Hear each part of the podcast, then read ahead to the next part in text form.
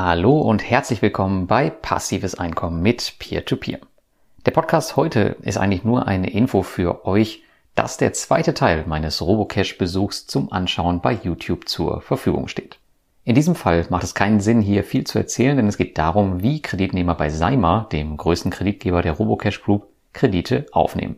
Das heißt, wir wechseln also einmal die Perspektive vom Investor zum Kreditnehmer, um den gesamten Prozess ein bisschen besser zu verstehen aber das macht einfach nur Sinn in Bild und Video.